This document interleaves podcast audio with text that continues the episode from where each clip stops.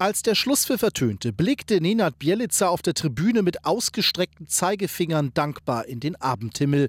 Dann kullerten beim gesperrten Cheftrainer die Tränen. Natürlich freut er sich über den Sieg. Es waren jetzt turbulente Tage, ähm, aber Nenad hat sich entschuldigt. Der Verein hat Stellung gezogen. Er hat seine Strafe jetzt bekommen. Und klar freuen wir uns jetzt einfach alle, dass wir die drei Punkte heute in so einem wichtigen Spiel einfach einholen konnten. Und da ist äh, dem Cheftrainer natürlich auch ein Stein vom Herzen gefallen. Marie-Louise Ether vertrat mit ihren Kollegen Bielica bei den Interviews Interviews und an der Seitenlinie zur Zufriedenheit von Manager Oliver Runert. Wir haben, finde ich, auch heute ähm, sehr gut gearbeitet auf der Bank. Die drei, die dann als in Vertretung da sind, machen es sehr, sehr gut, haben es sehr, sehr gut gemacht und trotzdem bleibt es natürlich am Ende immer so, es ist äh, unglücklich, wenn ein Cheftrainer drei Spiele fehlt. Wenn wir allerdings natürlich in den nächsten beiden genauso erfolgreich sind wie diesem, in diesem, ist es halt auch eine gute Geschichte. Am Ende stand ein verdienter 1 zu 0 Heimsieg in einem wichtigen Abstiegsspiel, das nicht immer für Spektakel sorgte. Man kann der Mannschaft Mannschaft heute ein ganz großes Kompliment aussprechen, wie sie das heute angegangen sind. Äh, von Beginn an, es war klar, dass es jetzt nicht das allerschönste Fußballspiel wird,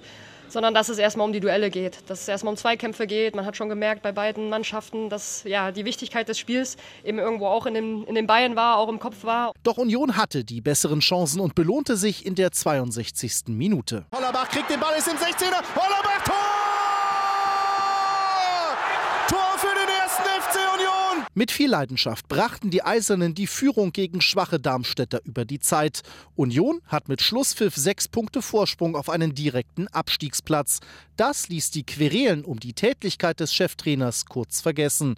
Trotzdem schickte Oliver Runert klare Worte an Nenad Bielica. Er hat eine Strafe bekommen vom DFB und er hat eine klare Strafe bekommen von uns on top. Und äh, für uns ist klar, dass sich sowas natürlich auf keinen Fall wiederholen darf. Der Trainer wird auch in den nächsten beiden Spielen in Leipzig und Mainz auf der Tribüne sitzen müssen. Die Mannschaft hat mit dem 1 zu 0 Erfolg gegen Darmstadt ein klares Zeichen für Nenad Bielica gesetzt. RBB 24 Inforadio vom Rundfunk Berlin-Brandenburg.